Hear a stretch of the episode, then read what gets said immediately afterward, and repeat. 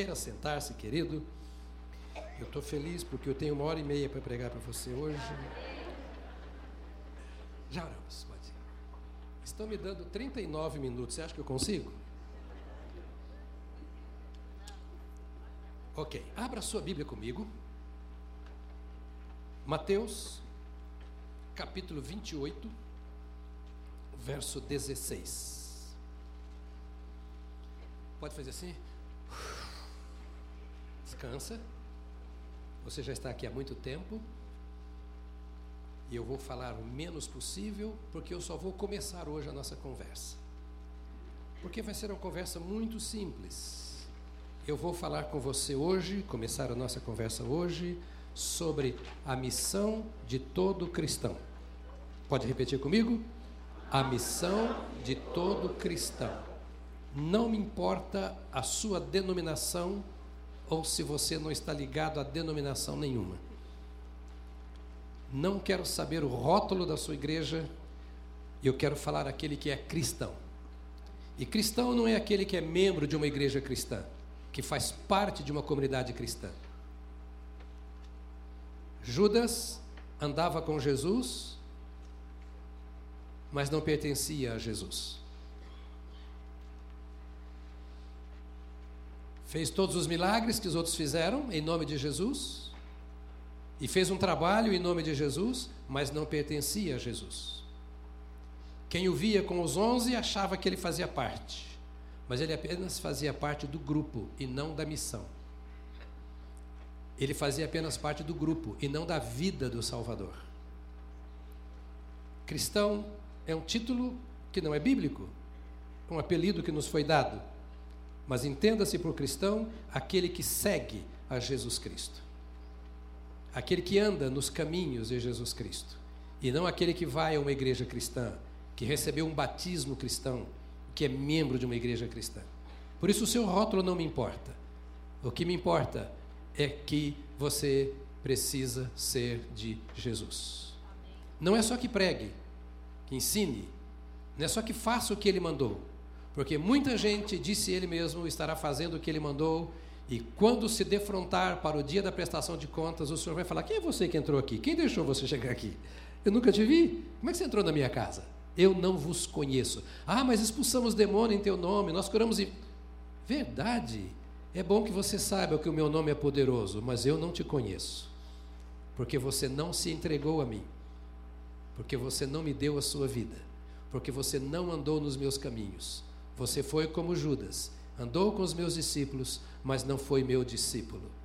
Fez o que eu mandei, como qualquer pessoa poderia fazer, mas não se entregou a mim. Eu quero falar aquele que já entregou a sua vida a Jesus. Porque o segredo da vida é andar com Jesus. O segredo da vida não é ter saúde, não é ter dinheiro, não é viver num país que está em paz ou em progresso. O segredo da vida, que é eterna, começa aqui e não acaba mais é você andar com Jesus Cristo, o seu Salvador. E a Bíblia nos conta uma história, no pouco tempo que tenho, quero ler e comentar algumas coisas com você. Está aqui em Mateus, no capítulo 28. Diz assim: Partiram, pois, os onze discípulos para Galiléia, para o monte onde Jesus lhes designara. Note que eles estavam indo em obediência a Jesus. Quando o viram, o adoraram, mas alguns duvidaram. E aproximando-se de Jesus, aproximando-se Jesus, falou-lhes dizendo: Foi-me dada toda a autoridade no céu e na terra. Portanto, ide, fazei discípulos de todas as nações, batizando-os em nome do Pai e do Filho e do Espírito Santo, ensinando-os a observar todas as coisas que eu vos tenho mandado e eis que eu estou convosco todos os dias, até a consumação dos séculos. Eu comecei a trabalhar antes de completar oito anos de idade. Éramos pobres, muito pobres, e tínhamos necessidades. Eu era o mais novo. Precisava trabalhar. Mas eu não comecei a trabalhar porque precisava ou porque tínhamos necessidades. Eu via o meu pai trabalhar. eu vi os meus irmãos trabalhando, e eu entendia que trabalhar era uma coisa normal na vida. Era normal trabalhar. Eu estudava um período na escola, no outro período, meu primeiro emprego foi um dos mais extraordinários empregos que eu já tive. Eu era engraxate de sapatos. E não fui engraxar porque alguém tivesse me mandado engraxar sapatos, antes de completar os oito anos. E nem porque alguém tivesse dito assim: temos uma necessidade e precisamos que você ajude. Ninguém mandou eu fazer nada. Mas eu vi um menino, já adolescente, mas mais velho do que eu, que acabava de fazer uma caixa de engraxar sapatos e ia engraxar sapatos nas ruas de Maringá. Eu falei, cara, eu nunca vi você fazer nada. Você fez uma caixa de engraxar sapatos e lá dentro tinha graxas, marrom, encolor, preta, escova, paninho para lustrar. Eu falei, faz uma dessa para mim, eu te pago. Eu não tinha dinheiro, mas eu achava que eu ia ganhar dinheiro engraxando sapato. E ele fez a caixa. E eu peguei aquela caixinha e fui lá para o centro da cidade de Maringá engraxar sapato. Eu me lembro que meu pai disse assim: Filho, você andar sozinho nessa idade, lá no centro da cidade para engraxar sapato, não é seguro. Eu disse: Eu quero engraxar. Porque eu via o meu pai trabalhando, eu via os meus irmãos trabalhando, trabalhar para mim era uma coisa normal. Naquela época não era pecado e também não era ilegal. Como empregado, eu comecei a trabalhar aos 12 anos eu fui registrado aos 14 anos.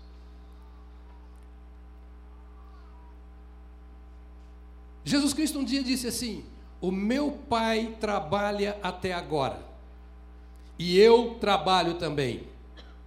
Então cria vergonha e trabalhe, porque você é da minha família. Nós somos a família de Deus. O nosso Pai trabalha. E eu fico maravilhado quando eu ouço Isaías dizendo assim: desde a antiguidade nunca se viu nem se ouviu falar de um Deus como o nosso, que trabalha por aqueles que nele esperam. Aleluia! Nunca se viu, nunca se ouviu. Há muitos deuses por aí, muitos títulos e divindades, mas um Deus que trabalha por aqueles que nele esperam, como o nosso Deus, não existe. E Jesus disse: Meu Pai trabalha até agora, eu trabalho também. E ele disse que nós somos a família de Deus. Quando nós vemos o nosso pai trabalhar, quando nós vemos o unigênito, nosso irmão mais velho, trabalhar, nós devemos aprender que precisamos trabalhar, porque ele está trabalhando. Quatro irmãos disseram amém, já é um avivamento fantástico para essa manhã. Estou entusiasmadíssimo.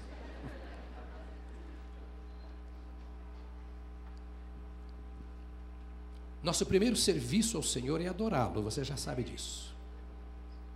Nosso primeiro serviço ao Senhor é adorá-lo. Nada que fazemos que não tenha o caráter, a natureza de adoração, vale para Deus.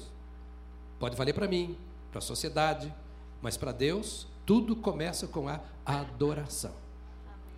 A palavra de Jesus, quando ele estava se preparando para iniciar o seu ministério e fora tentado pelo adversário, foi esta: ao Senhor está escrito: ao Senhor teu Deus adorarás e só a ele servirás. A outra versão diz: só a ele prestarás culto. O serviço começa com o servo parando diante do Senhor, como se você chegasse na loja, a hora que você abriu seus olhos, acordou, como se você chegasse no escritório, no banco, na empresa e se defrontasse face a face com o seu chefe, com o seu patrão, com o seu senhor.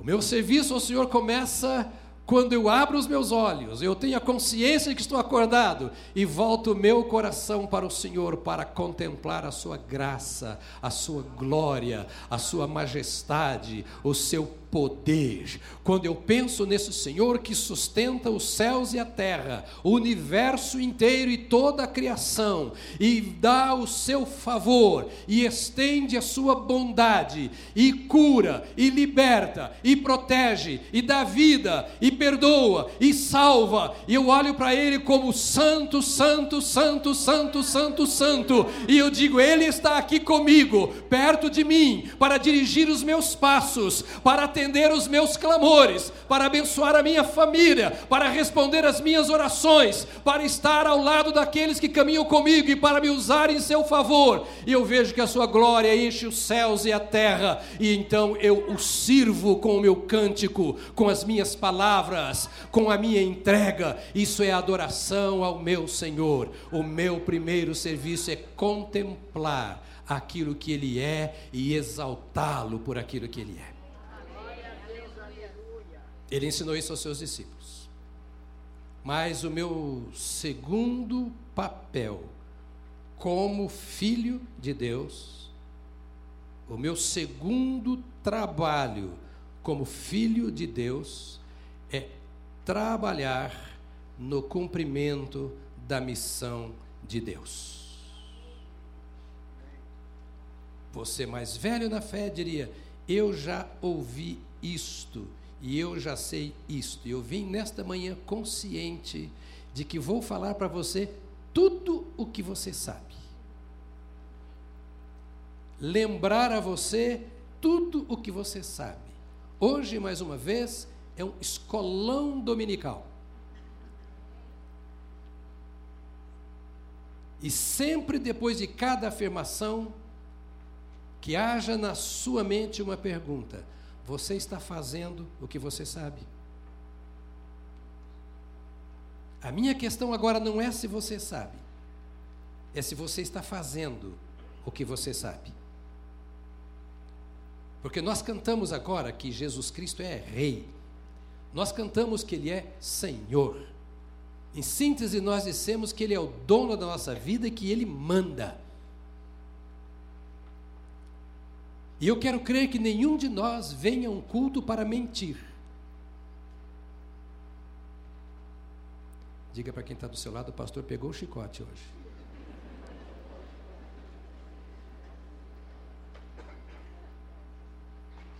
Não pode haver mentira num culto. Não pode haver mentira na adoração. Não pode haver mentira na oração. Não pode haver mentira. E se nós cantamos que Ele é Senhor, se nós cantamos que Ele é Rei, nós estamos dizendo que Ele manda. E se estamos dizendo que reconhecemos que Ele manda, é porque estamos dizendo, por consequência, que estamos dispostos a obedecer.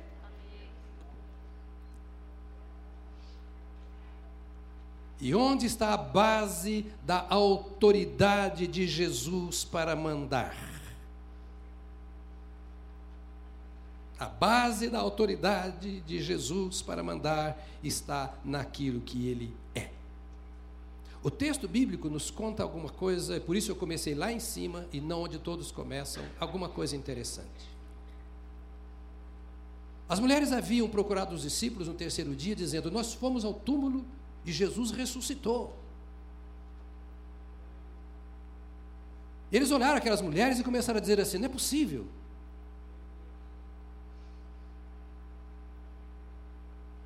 Essa notícia não pode ser verdadeira. Essas mulheres estão tendo alucinações. Está aqui no capítulo 24 de Lucas. Jesus havia dito que morreria e ressuscitaria ao terceiro dia. No terceiro dia elas vieram dizer que Jesus tinha ressuscitado e eles disseram: Não, ele não ressuscitou, não é possível.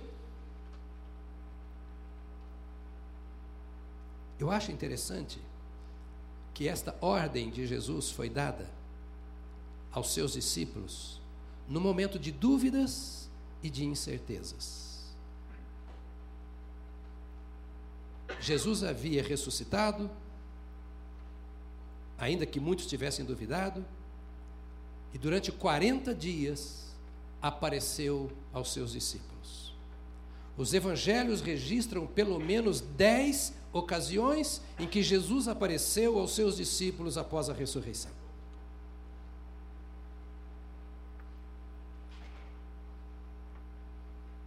Já no fim desses dias, o Senhor aparece e eles estavam trancados. E quando disseram a Tomé que o Senhor esteve lá, o Tomé falou: Não, não é possível o Senhor ter estado aqui conosco. Eu só creio se eu tocar nele. Agora, nesse mesmo capítulo 24 aqui, Jesus vai conversando com os discípulos no caminho de Emaús, e eles não reconhecem o Senhor. Parecia uma pessoa qualquer. Quando Jesus se revela a eles, aconteceu o que acontece com muita gente depois que vai embora do culto. O Senhor estava falando comigo, eu não sabia.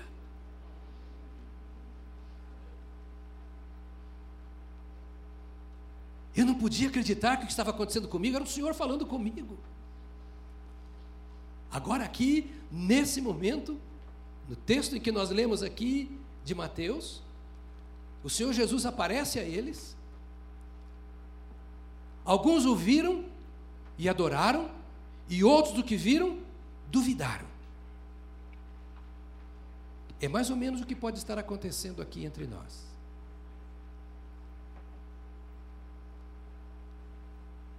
Todos viram. Todos ouviram o que ele estava dizendo ou fazendo. Alguns creram e adoraram. Outros também adoraram, duvidando. Nós que trabalhamos com pessoas, normalmente quando temos uma missão para que eles executem, nós os chamamos, colocamos ao nosso lado e procuramos motivá-los a fazer o trabalho. Convencê-los de que aquilo que nós estamos querendo é possível e que as propostas que estamos levando para que eles usem como instrumentos para a execução do trabalho funcionarão. Porque se não estiverem motivados, se não estiverem bem orientados, nós entendemos que eles não farão como nós queremos que seja feito. E eu folgo em dizer que Jesus não é como nós. Foi numa hora em que eles estavam cheios de dúvidas, que viam, mas não tinham certeza que tinham visto, que ouviam, mas não sabiam se era Deus mesmo que estava falando, que Jesus chega para eles e diz: Olha, eu tenho um recado para vocês. Só nesse encontro aqui, por três vezes, eu noto que vocês estão duvidando. Mas eu quero dizer, não me importo com a sua dúvida, eu quero dar uma ordem: vão e pregue o Evangelho e façam discípulos de todas as nações. Sabe o que é bom para mim isso, querido? É porque eu também tenho as minhas dúvidas. Alguém aqui é tão pecador quanto eu que também tem dúvidas? Tem. Uns corajosos levantaram a mão ali. Você é do meu time. Você é do meu time. E é possível que nós tenhamos hoje pessoas entre nós aqui que têm muitas perguntas a fazer ao Senhor, porque nós somos, não raro, frágeis na fé, algumas vezes, por causa da nossa natureza pecaminosa.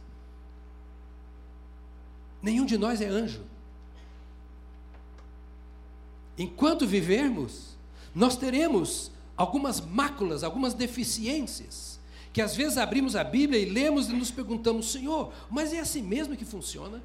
Senhor, é possível acontecer isso comigo? Será que engolimos seco? Porque não temos respostas para essas coisas. Somos limitados na compreensão dos mistérios de Deus. Às vezes ouvimos certos testemunhos e nós perguntamos: será que é isso mesmo? Ah, Maria falou que ele ressuscitou, será que ressuscitou mesmo? Te faço uma pergunta: que tipo de dúvida você está enfrentando hoje? Eles ouviam e viam maravilhas do Senhor durante todo o tempo que caminharam com Ele. mas chegavam a duvidar das suas próprias experiências com Jesus. Pastor, você hoje está nos dando direito e nos ensinando a viver uma vida carnal, leviana, superficial, de incertezas e inseguranças. O Senhor está nos ensinando a justificar a nossa fraqueza, a justificar as nossas dúvidas? Não. Eu li em algum lugar alguém dizendo que a dúvida pode ser apenas o equívoco da fé e não o oposto da fé.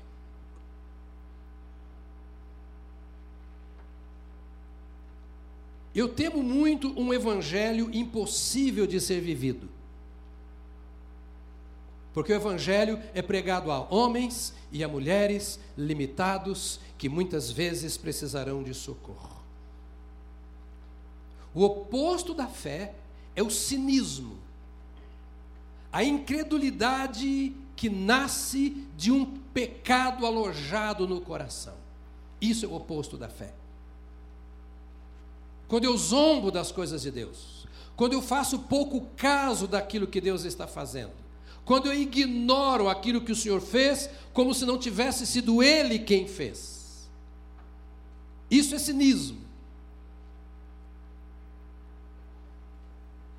Isso é uma incredulidade que surgiu de um coração que não quer considerar os feitos do Senhor. Mas as dúvidas, todas as vezes que eu vejo na Bíblia alguém que foi com suas dúvidas ao Senhor, o Senhor respondeu. As dúvidas não me dão direito de não ser ou de não fazer o que o Senhor quer que eu seja, o que o Senhor quer que eu faça. O João Batista foi cheio do Espírito Santo no ventre da sua mãe Isabel, quando Maria, grávida, chegou com Jesus no seu ventre na casa para visitar Isabel. O João Batista cresceu como um homem de Deus no deserto e de repente ele ouviu de Deus dizendo assim: Olha, um dia você vai estar em algum lugar fazendo batismo, e quando você vir alguém chegando e vir sobre ele o Espírito Santo, é esse que é o Cristo. João estava batizando ali no Jordão, Jesus vem chegando e de repente João já tinha dito que ele era o Cristo, porque tinha visto o Espírito sobre ele. Agora Jesus vai chegando e diz: João, me batiza. Eu não posso te batizar. Eu já disse que tu és aquele que viria após mim, alguém de quem as alparcas eu não sou digno de desatar. Eu já disse a todo mundo que tu és o Cordeiro de Deus, que tira o pecado do mundo. Dois dos meus discípulos já te seguiram. Tu és o Cristo, eu não posso te batizar. Conheço o diálogo, ele foi batizado por João. João é preso logo depois, naqueles dias. E João sabia que ia morrer. João chama os seus discípulos e diz assim: vão lá para Jesus e pergunta para ele se ele é mesmo o Cristo ou se deve vir um outro depois dele.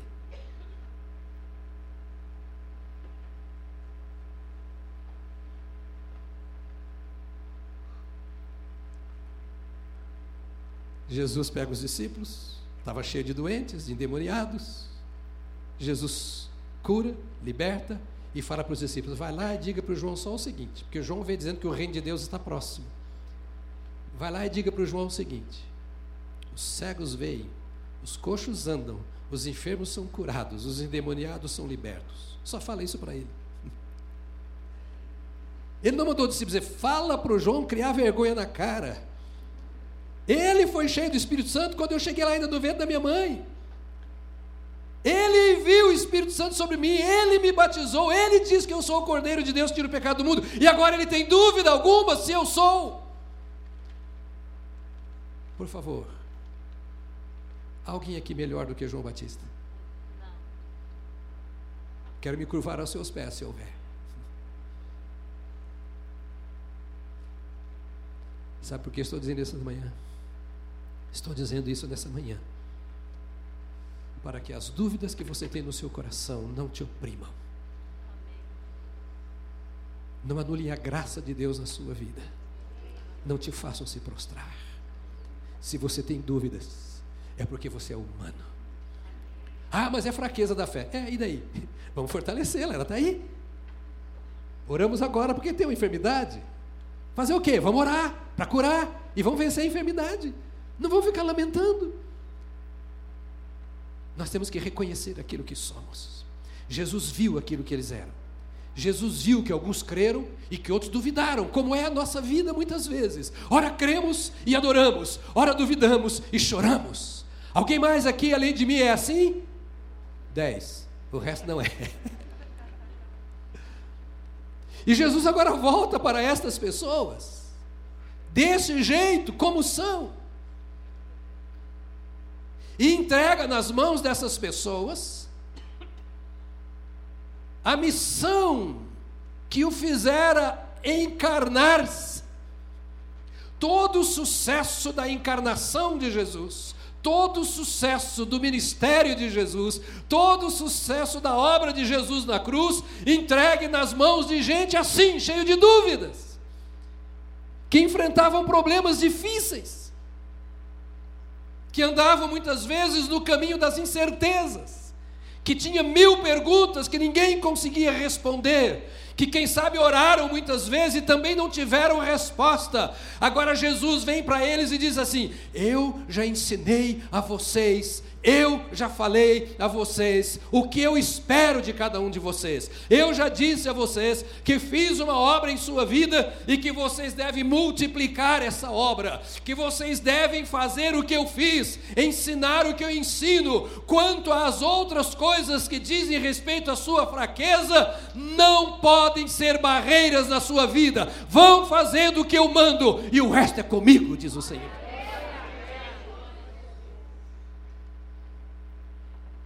Estou entre as pessoas, últimas pessoas que poderiam estar à frente de um público. Dada a minha timidez. Eu sou ainda, tenho já vencido, mas eu sou uma pessoa tímida. Eu sempre tive muita dificuldade de enfrentar público. Eu ficava pensando como que eu seria pastor e como que eu ia pregar. Porque eu tinha, eu me lembro de eu criança, quando eu tinha que ir à mesa da professora para levar algum trabalho, eu já, ia, já saía chorando da carteira. Era, não, não estou brincando, é verdade, é verdade. Eu não conseguia conversar, eu tremia, eu tremia com uma vara verde, eu, eu não sabia falar. E eu sabia que eu seria um pastor, eu sabia, o problema é de Deus, não é meu. Ele, ele falou que eu sou pastor, agora eu vou tentar ser, fazer alguma coisa que, que Ele quer que eu faça. Mas como eu vou ser? Como eu vou enfrentar um público? Deus foi tão bom comigo que a primeira igreja que Ele me deu, eu era ainda seminarista, éramos eu, Solange, Dona Zélia, minha sogra, uma mãe e a filha. Lá em Santa Luzia. Porque Deus falou assim: eu tenho que vencer a timidez desse cara. Mas se eu não tivesse começado com a minha candidata a namorar, com a minha candidata a sogra, que Deus aguarde, e com uma mãe e uma filha, dentro de uma casinha que estava caindo lá perto de um pasto em Santa Luzia, no interior de Minas, eu não poderia fazer o que eu estou fazendo hoje. Se você olhar para a sua fraqueza, para a sua dúvida, para a sua inexperiência, e disser ao Senhor Jesus: Ó oh, Jesus, eu não vou te obedecer, embora tu mandas. Eu não vou fazer o que tu mandas, embora devesse, porque eu estou dizendo que sou teu servo, mas não sirvo. Se continuar parado, você não vai chegar a lugar algum dentro do propósito de Deus. A dúvida, eu concordo, pode ser apenas o equívoco da fé. Aquele momento em que você balança, Mas Jesus não rejeitou a nenhum dos inseguros. Ele não mandou que eles voltassem atrás. Ele não os eximiu da responsabilidade da grande comissão. Nenhum deles, inclusive aqueles que duvidaram, está no texto lá, eles ouviram a mesma ordem. e não só aqueles que creram. Ele disse: Eu quero que vocês cumpram o meu plano, o resto é comigo. Eu vou estar com vocês, todos os dias, até a consumação dos séculos, mas eu quero que vocês cumpram o meu plano. Quem anda com Jesus não está isento da responsabilidade da pregação do Evangelho. Eu ouvi com o coração contrito a mensagem do pastor Robério neste púlpito do domingo passado pela manhã. Eu vi o fervor espiritual que envolveu a congregação no final da celebração da ceia do Senhor. Eu vi. Eu estava de olho em vocês. Eu estava de olho. Meus olhos estão postos sobre a congregação, onde eu estiver. E agora eu faço a você uma pergunta. Aliás, diga para o emocionado, pastor está brabo hoje.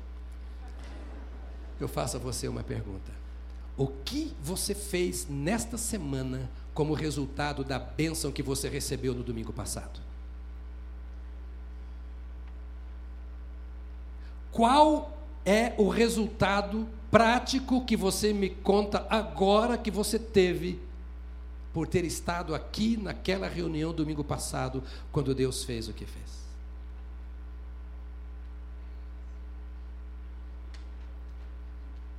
A quantas pessoas você compartilhou o que Deus fez por você nesta semana? O rei tem uma causa. E nós estamos deixando esta causa enfraquecida. Porque ele, embora majestoso e glorioso, decidiu colocar a missão dele nas nossas mãos. Querido irmão, eu oro a Deus para que Ele fale com você nesta manhã. Para que Ele tire o seu sono. Eu fico agora pensando nesses camaradas que ouviram a Jesus, indo para casa agora dizendo: Meu Deus, Ele falou. Eu nem consegui entender direito, porque eu estava duvidando que era Ele.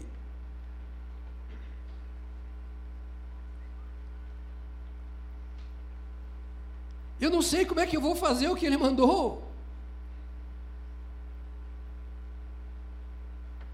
E o Espírito Santo soprando no coração de cada um. Vai nessa tua força. É pequena, é nela que você vai. Eu quase não tenho, mas tem alguma coisa.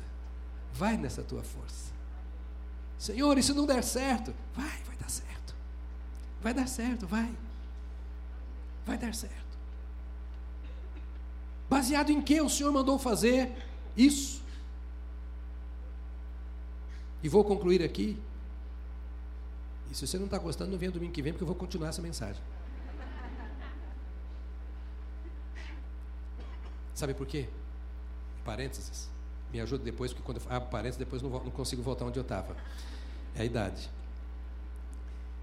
Um parênteses.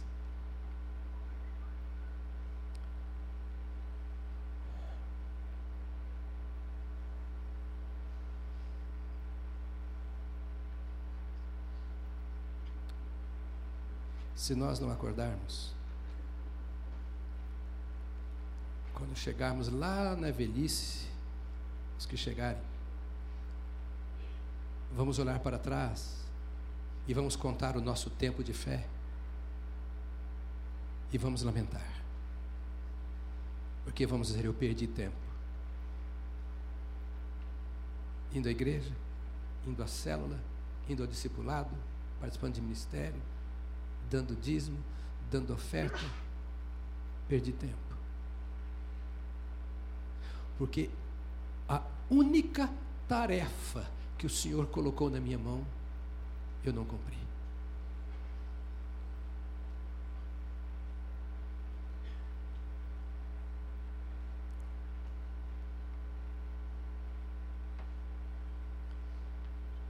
Ao instituir a sua igreja, o Senhor estabeleceu cinco ministérios. Estará em Efésios, no capítulo 4. Dos cinco ministérios, o único ministério local que fala para um povo só, todo dia, toda semana, no mesmo lugar, é o ministério pastoral. Apóstolo, profeta, evangelista, mestre, trabalham em vários lugares, ou podem trabalhar em vários lugares. O pastor, e esse é o meu ministério, este é o meu chamamento, este é o meu dom. O pastor fica num local só, é no redil, é no aprisco, naquele mesmo endereço, mesmo pasto, onde as ovelhas são levadas. E a grande responsabilidade do pastor, que recebe sempre as mesmas pessoas, é não deixá-las esquecer que o sumo pastor nos delegou uma tarefa que tem que ser cumprida. Diga para o irmão, tem que ser cumprida, irmão. Eu falo para você que é cristão, falando da missão do cristão, da tarefa do cristão. E chamo de cristão quem tem Jesus, quem anda com Jesus, quem segue Jesus, quem está no caminho, quem é amigo de Jesus que foi transformado pelo poder da salvação em Cristo e é influenciado, santificado, transformado e conduzido por esta palavra que sai da boca do Cordeiro de Deus que tira o pecado do mundo, que sabe o que é ser salvo e sabe o que é ser perdido. A este, o pastor tem a responsabilidade de lembrá-lo sempre. Não importa onde você estiver, que você tem uma tarefa, você não é um pedinte que vem aqui todo dia para pedir a benção de Jesus. Você é um companheiro do Senhor, que é levantado como um soldado, como uma soldado, para sair pelas ruas desta nação, onde você for, como um instrumento nas mãos do Senhor nosso Deus. Eu peguei um táxi na rodoviária, lá em João Pessoa, para o aeroporto. Quando entramos no táxi, começamos a conversar e logo de cara o motorista começou a falar do seu desencanto na vida. O casamento acabou, a esposa o traiu e morava aqui em São Paulo. E quando eu falei que era de São Paulo, começou a contar a história dele aqui, papapá, papapá. E ele, ele não parava de falar. Ele foi, foi, foi, foi. Eu falei, eu vou dar uma facada nele, quer ver? Uma peixeirada. É já. Quando ele respirou, eu falei assim: Você não acha que você está assim porque você quer? Porque se eu fosse com palavra de consolo, ele não ia parar de falar. Ele olhou para mim com o olho assustado assim. Diz, o caminho no qual você anda te leva para um destino diferente? Ou o que está acontecendo com você é que você pegou o caminho errado na vida? Você falou, pastor, isso não é maneira de evangelizar, não, faltou amor.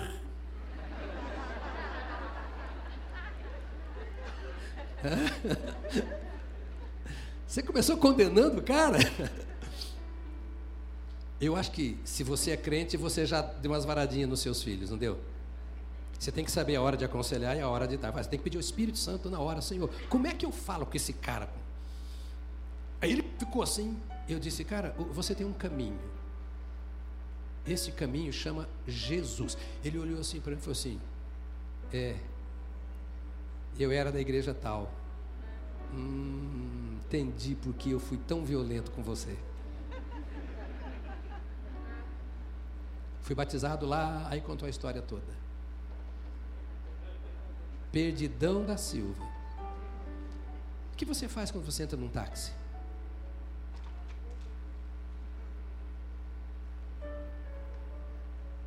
Vai falar do Lula? Isso todo mundo fala. Fala o que ninguém está falando.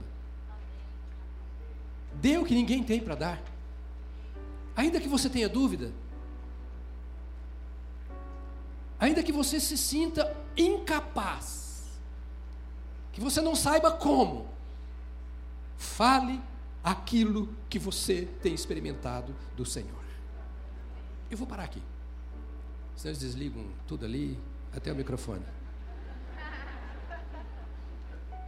costumo brincar dizendo que a única pessoa que não manda na igreja aqui sou eu, que nunca sabe o que está acontecendo. De repente, né, vão desligar lá.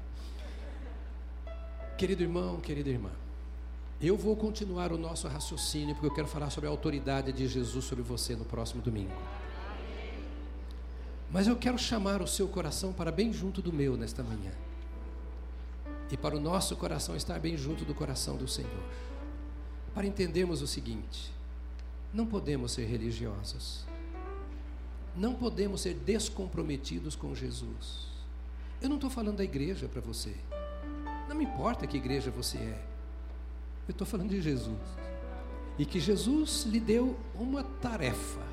A primeira responsabilidade é recebê-lo. A segunda responsabilidade é você fazer o que ele quer que você faça, como um serviço de adoração ao Senhor seu Deus, por aquilo que ele fez na sua vida, e por aquilo que ele está fazendo, e por aquilo que ele ainda fará. Coloque-se de pé nesta hora. O meu pai trabalha até agora. E eu trabalho também, disse Jesus. Qual é o trabalho de Deus? Qual é o trabalho de Jesus?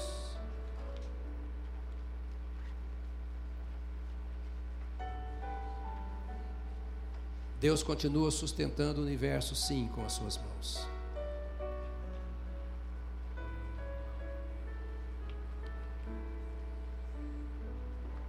Jesus está sentado à direita de Deus e pelos pecadores intercede, diz a palavra de Deus. Eu quero desafiar você, nesta manhã, a começar a experimentar algo. E domingo que vem eu continuo. Ontem eu tive uma experiência interessante. Temos o nosso oicós. E ontem eu disse, Senhor, eu queria algum nome novo para eu colocar no meu oicós. Ouça, eu conheço milhares e milhares de pessoas. Os meus contatos da semana em ambientes não crentes, milhares não crentes. É fácil eu pôr um nome na minha lista. Mas, Senhor, me dá um nome. E eu estava num lugar que não era um lugar de oração. Deixa eu contar para você. Eu tenho um lugar secreto de oração. É dentro da minha banheira. Eu sou batista. Até para orar é mergulhado.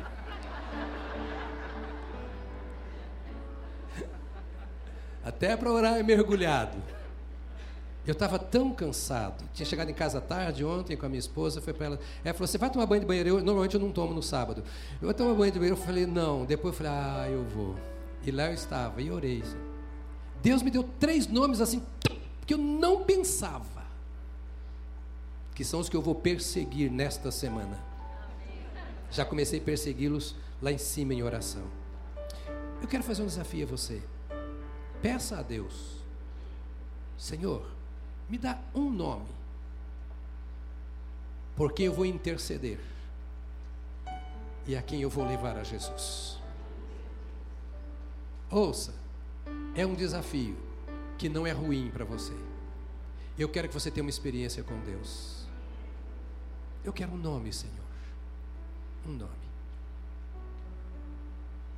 Dê a mão a quem está do seu lado. Talvez você tenha entrado aqui nesta manhã totalmente vazio de Jesus. Você não tem dúvidas. Você nunca procurou saber.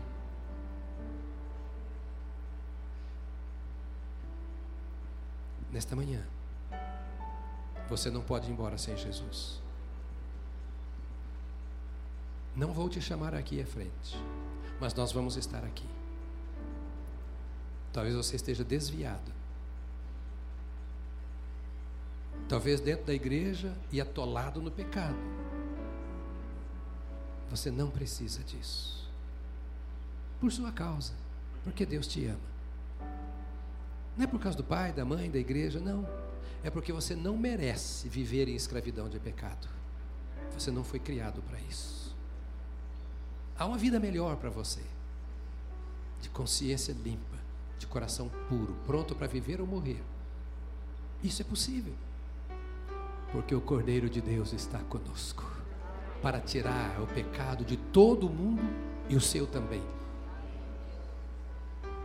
Depois que orarmos, se você quiser conversar com alguém, os pastores estarão aqui, outros irmãos estarão aqui, prontos para orar com você, para conduzi-lo à luz da palavra, no poder do Espírito Santo, a uma vida com Jesus. Te damos graças, Pai. Nós te louvamos nesta noite, manhã. Te bendizemos, porque tu tens confiado a nós, gente fraca, cheia de dúvidas muitas vezes, com problemas a vencer, a nós tu tens confiado as riquezas do teu reino. O privilégio de te conhecer, de te experimentar, o privilégio de compartilhar com outros aquilo que tu tens nos dado. Há tanta gente aqui, Senhor, centenas, centenas, centenas, centenas de pessoas. E tu conheces a cada um em particular. Hoje, eu oro por esses teus filhos aqui presentes, por aqueles que nos acompanham pela internet. E eu rogo que tu nos tragas uma nova consciência, um compromisso mais profundo, um temor maior ao Senhor, uma responsabilidade séria com a tua palavra, com a obra que fizeste em nossa vida. Levanta aqui, Senhor, homens e mulheres, adolescentes, jovens e crianças, crentes novos e mais antigos. Ó oh, Espírito de Deus, nesses dias nós estamos clamando que tu faças uma obra nova, extraordinária, poderosa, derramando fogo no coração dos teus filhos, incendiando as nossas almas com a paixão por vidas para Jesus Cristo, nosso Senhor. São Paulo precisa disso, o Brasil precisa disso. A corrupção, Senhor, será vencida quando a tua igreja destruir o poder da corrupção com sua vida e com sua mensagem, no poder do Espírito Santo. Então venha, ó Deus, e receba a vida de cada irmã, de cada irmão que aqui está nesta manhã, e conduz-nos nesta semana, nesta graça e privilégio de conduzirmos vidas a Jesus Cristo, para a glória e honra do teu nome, em nome de Jesus. Amém, amém, amém.